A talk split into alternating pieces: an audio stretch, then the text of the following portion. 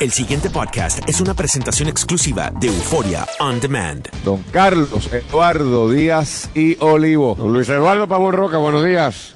Estamos aquí en Plaza Las Américas, en el atrio central. Si usted está por ahí, bienvenido sea en una transmisión cortesía de MCS Classic Care Eres Tú.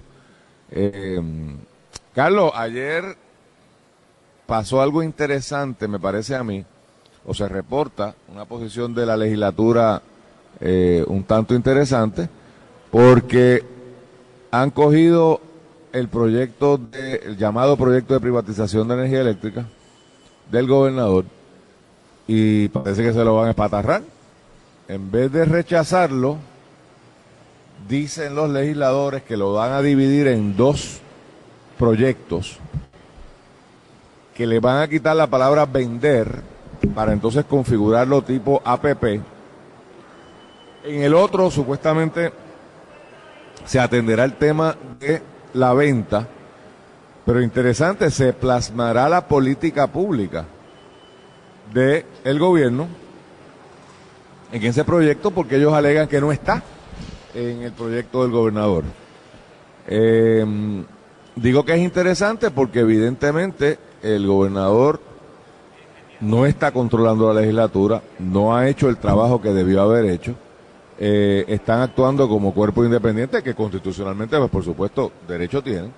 Pero cuando son de un mismo partido y pretenden conformar un gobierno, pues usualmente se supone que el Ejecutivo consulta, eh, cuadra, diríamos más en la calle, las acciones legislativas de antemano diciendo, mira, esta es la idea, eh, etcétera, etcétera, etcétera Cosa de que sí siempre va a haber cambios, porque cuando se pasa por el crisol, sobre todo de las vistas públicas, o sea, recordemos que cuando es un proyecto de administración, el proyecto pues sale un poco de la cabeza de algún asesor o de algún consultor, se plasma en un papel, eh, es cuando llega la legislatura que entonces se da ese intercambio, ya sea entre legisladores, ¿verdad? Que, que cada cual tiene su, su óptica y su perspectiva y si decide la legislatura, que no siempre lo hace desgraciadamente, llevarlo a vista pública, pues tienes el insumo entonces de diferentes sectores que tal vez lo hayan hecho en privado eh, en este proceso, pero cuando es vista pública, pues van allí, se manifiestan, hablan,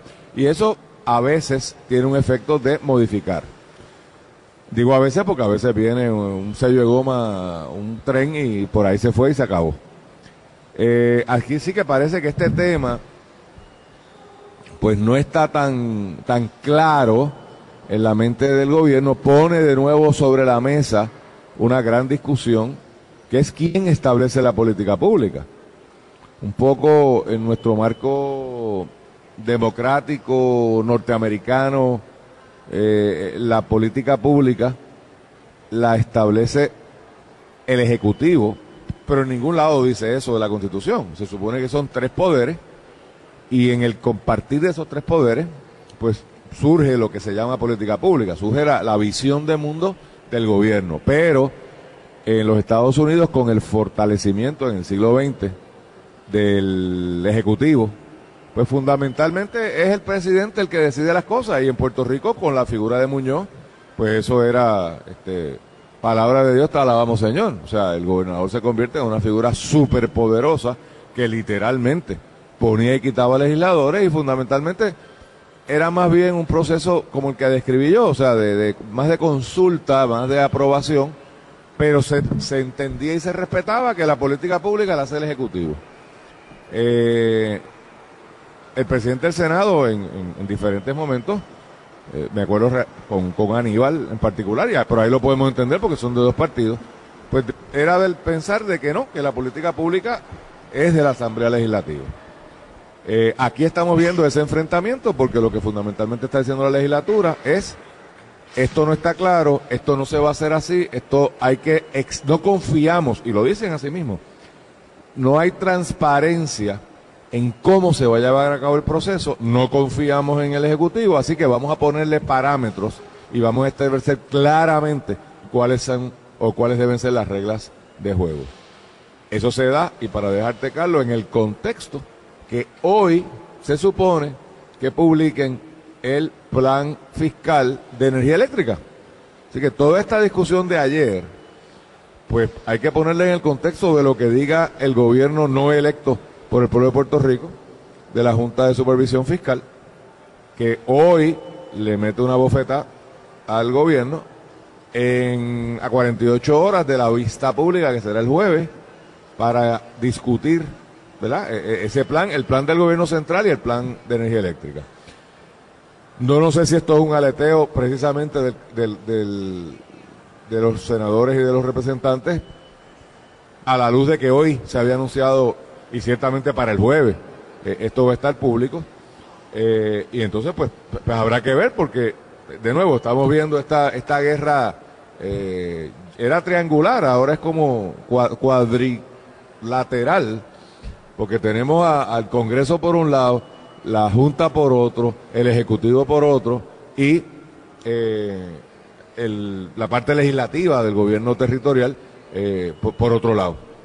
Y honestamente, pues no está claro dónde se delimita qué lindero, no está claro, el tribunal en ese sentido ha sido bastante tímido en, en atender, en delimitar, ¿no? Y claramente interpretar, de eso, es- de eso se trata el trabajo de, los- de los jueces, qué hizo el legislador cuando escribió lo que escribió y cómo debemos interpretar eso eh, eh, para llevarlo a, una práctica. Así que, Carlos, este, hay guerra por energía eléctrica. Pero mira, eh, a mí no me extraña que entre la Asamblea Legislativa y el Ejecutivo hubiesen diferencias en cómo, en cuanto a y cómo llevar a cabo esta privatización de energía eléctrica. Primero porque es un proyecto de gran envergadura, es un cambio dramático del cómo el gobierno ha estado operando, que esta ha sido una de las agencias estrellas del gobierno. Los legisladores, me parece a mí, sobre todo Tomás Rivera Chat, pero yo casi podría decir lo mismo eh, de Johnny Méndez, son una visión eh, de una injerencia gubernamental más amplia que la que tiene el señor gobernador, Una visión tradicional, tradicional. decir. En términos de la composición de los cuerpos legislativos, gran parte de estos legisladores a su vez vienen del servicio público. Son contados los legisladores o legisladoras que tú puedas decir que eran empresarios o empresarios propios o practicantes de alguna profesión por sí mismos y no empleados de otros. Por lo tanto, su visión de mundo es la conceptualización de una entidad como esta que a su vez contrata y da empleo a los puertorriqueños. Por lo tanto, filosóficamente están encontrados y eso yo hubiera pensado que iba a dar margen a diferencias y que eran naturales. Lo que me parece a mí, Luis, es que aquí hay más allá de meras eh, diferencias conceptuales filosóficas, porque ¿Qué yo que hay? porque yo creo que lo que me parece a mí que es uno, yo no, no, no veo en el Ejecutivo, más allá de una concepción general de unas ideas, un detalle de, de esa idea que quiere realizar y menos en los proyectos del Ejecutivo que están saliendo de Fortaleza hacia, hacia la legislatura. No me parece, y es lo que he oído de incluso algunos legisladores y de, y de- ¿verdad? Y hasta de la- como surge de la prensa, un trabajo artesanal eh, riguroso, cuidadoso, sobre todo, porque yo te puedo entender que fue un proyecto que se parió de la noche a la mañana, pero este es uno de los compromisos de campaña del gobernador. Tú esperado que esta idea estuviera mucho más madura y que hubiese tenido un grupo de gente trabajando en estos proyectos, sobre todo un proyecto de esta envergadura, probablemente te ibas a tener hasta que contratar asesores de externos para que te ayudaran en la redacción. Si eso ha ocurrido, parece que el proyecto en sí final tampoco ha sido la obra de proyecto legislativo de, de- de alto quilate. Y yo creo que eso lo ha dificultado. El- el- y explica, me parece, parte de lo que hay aquí. Porque ahora mismo, na- va, yo no, alguien me diga qué va a pasar, cómo es que se va a privatizar. ¿Cuál No, es la no, nueva no se sabe, es que ese es el problema de la crítica que hemos hecho siempre. Añádele que Energía Eléctrica se ha quedado sin portavoz, porque el nuevo director ejecutivo, que podrá, en términos teóricos, vamos a estipular que es un, un gran oficial ejecutivo, ciertamente no domina el español, no conoce la idiosincrasia. Pero ni habla en inglés no- tampoco. No, no conoce la prensa, pues entonces no me parece necesariamente que para esa eh, para, reunir, para reunirse con legisladores y contestar preguntas y torcer brazos, Está justo. no es, no estará justo que tampoco Que es el tampoco- director ejecutivo. Y, y no o lo respetan mucho. pues, hay- entonces yo creo que todos esos elementos están ahí presentes. Eh, Ahora, pues- además, además, una vez tú lanzas el proyecto, tú necesitas un ejército del Ejecutivo metido en la Asamblea Legislativa, Explicando, convenciendo, convenciendo, negociando, haciendo. Creo, después de todo, que algo de eso se logró. Porque inicialmente lo que habían dicho era que iban a retirar el proyecto. Y si retiraban el proyecto, ¿Murió? que un golpe, no, que es un golpe mucho más fuerte al Ejecutivo. Finalmente dijeron que no lo retiraban, que iban a trabajar unas enmiendas y obviamente ahí hubo algún proceso de negociación para no quedar tan mal. Pero me parece que hay una falla que no deberían ocurrir en términos de cómo se maneja esto. Porque si, si de salida el producto no es el mejor, si yo no estoy claro eh, eh, en mi concepción de lo que yo quiero hacer con la privatización, y si yo no tengo portavoces que lo expliquen, Perdiste la guerra. Ya estoy abocado a perderla porque las preocupaciones legítimas que puedan tener ese sector, la oposición que va también a ver a, tratar de hacer mella en el asunto y las diferencias filosóficas, pues, pues explican lo que ocurre.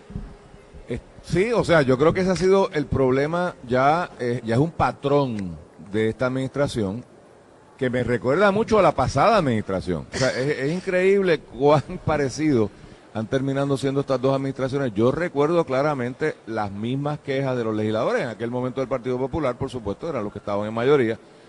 Y uno lo que oía, ¿verdad? A nivel de pasillo, por- en privado, era, pero es que este proyecto que han mandado a administración no sirve.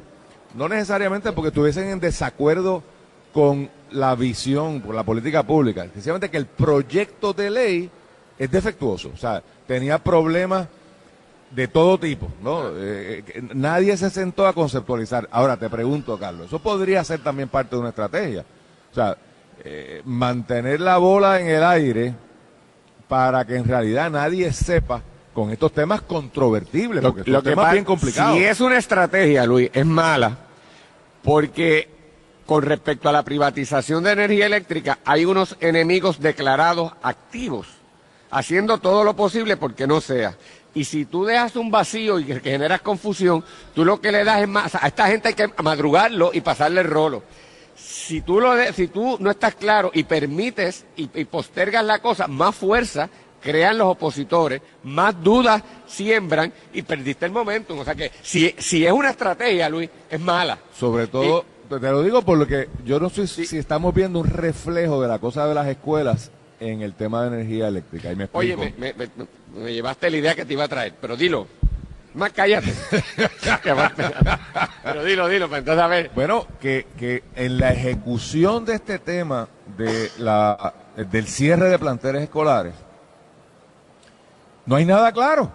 Entonces, es una idea que tal vez mucha gente puede estar de acuerdo. ¿no? Yo no he hecho sondeos, pero podría ser que por ahí va la dirección. Y de hecho, cuando tú oyes mucha de la oposición, no la oposición gremial, o sea, no, los sindicatos, obviamente, pero la oposición política, la oposición tal vez conceptual, te dicen, bueno, hay que cerrar escuelas. O sea, ya, ya superamos, yo creo, la narrativa de que no, no se puede cerrar ninguna escuela. Yo creo que todo el mundo está de acuerdo que hay que cerrar escuelas, que sencillamente hay de más. Donde está el problema es que en la ejecución por parte del gobierno, la gente no está convencida, A, de cuántas están de más, o sea, cuántas sobran, y dos, cuáles son los criterios correctos para determinar cuáles son, una vez establecido cuántas, y que ciertamente daría la impresión, por lo que uno ve anecdotalmente de la gente que sale por los medios defendiendo su escuela, que son medios locos los criterios porque no, o, no, o no los aplicaron, ¿no? Yo creo que eh, iba a traer ese, ese punto y coincido contigo, porque por ejemplo, mira lo que pasa. Te plantean que con este achicamiento del departamento y cierre de escuelas, el programa de Montessori en- no no, no se va a alterar.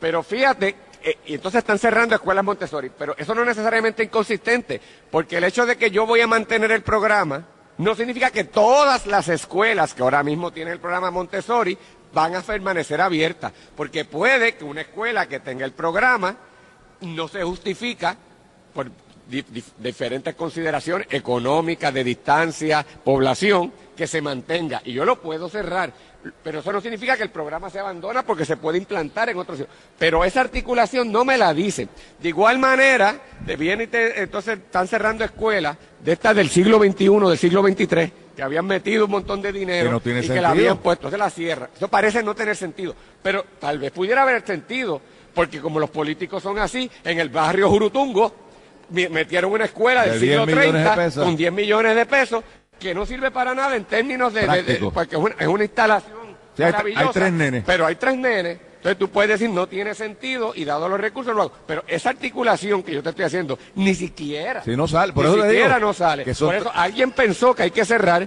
No hay dinero para hacerlo, pero no te explican por qué esto ocurre. Y entonces se da la impresión de que es una cosa hecho a lo loco, que puede que lo sea, ¿verdad? Pero puede que no.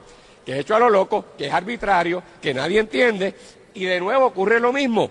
Aunque mucha gente reconoce la realidad, hay una gente trancada en que no quiere que se cierren las escuelas, unos sindicatos magisteriales que están son claros. naturales, Y si tú razón. esa confusión que sigue reinando y sigues postergando esto, y la secretaria no es quien para poder explicar esto con más adecuacidad. Los legisladores, en vez de ser portavoces apoyando al gobierno, se han convertido en opositores detractores. y detractores al proyecto, pues entonces tú tienes un problema que no es necesariamente la sustancia del proyecto, sino es una cosa del manejo político eh, y político en el, en el sentido Amplio, ¿verdad? de estrategia de, de administración pública que no se está manejando bien. Y atándolo con energía eléctrica, si aceptamos eso como hechos probados, pues entonces resultaría lógico que en un tema tan complicado y controversial como la privatización de energía eléctrica, el legislador, aún el de mayoría, diga, espérate, espérate, páralo ahí, mire el reguero que tú has hecho con, con educación,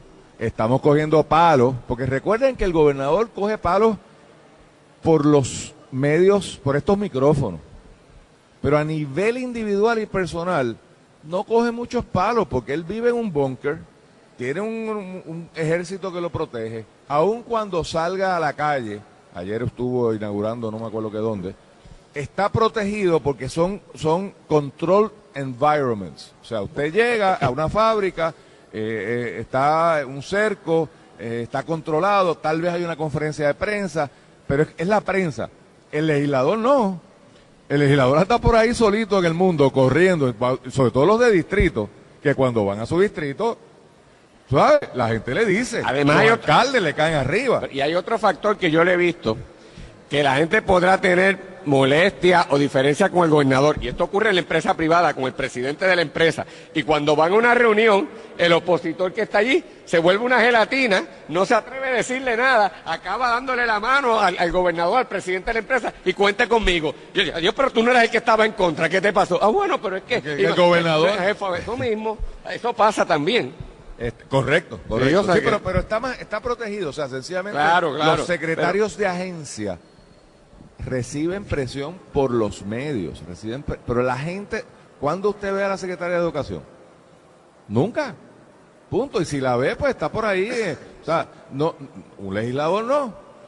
O un legislador pasa por aquí por Plaza de la América y usted se sienta hasta, hasta con derecho decir, pa, pa, párate, que te tengo que decir unas cosas. Y placa, te le cae arriba. El alcalde es el mejor ejemplo. O sea, el alcalde, sobre todo en pueblos chiquitos, San Juan tal vez no sea un buen ejemplo porque es muy grande, pero en el pueblo pequeño, Pero porque es parte de la población, es, es un eso, vecino, un es que tú vecino, conocías, o sea, es alguien que va- es tu amigo de infancia. o vive sea, allí, tú vas.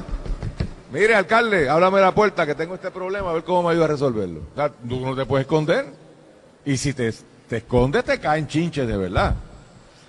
Así que eh, eh, es eh, interesante cómo. Ah, un último comentario antes de ir a la pausa sobre esta, sobre esta noticia.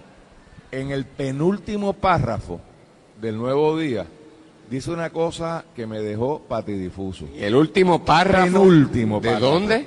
De la noticia según reseñada por el nuevo de la de educación o de No, lo de, lo de eh, eléctrica. eléctrica, que es eh, a la página 6 del Nuevo Día, eh, el periodista, eso está muy chiquito, eh, Leisa Caro y Gloria Ruiz, en el penúltimo párrafo, miren qué curioso esto, dice, referente al proyecto para la venta de la corporación pública, los legisladores explicaron que vendrá, vendrá del Ejecutivo, pero, los peros siempre hay que tener, los peros vienen a la bofetada, Eh, pero contarán con la asesoría de la Southern Energy Board contratada por el Departamento de Energía Federal. llamo la atención a esto porque hace una semana se dijo que dos mil millones de dólares para la reconstrucción del sistema eléctrico estaban por ahí eh, designados, pero que el Departamento de Energía era el que iba a disponer cómo se iba a remozar el, y el gobernador brincó y dijo, no, solo decido yo, los federales no tienen nada que ver.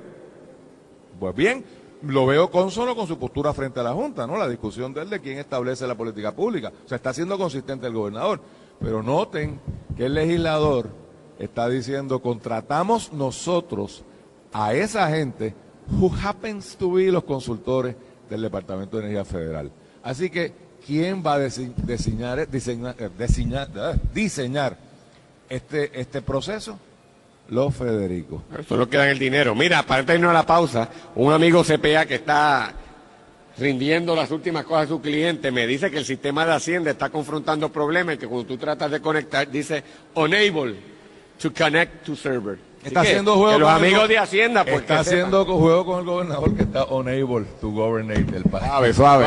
El pasado podcast fue una presentación exclusiva de Euphoria On Demand. Para escuchar otros episodios de este y otros podcasts, visítanos en euphoriaondemand.com.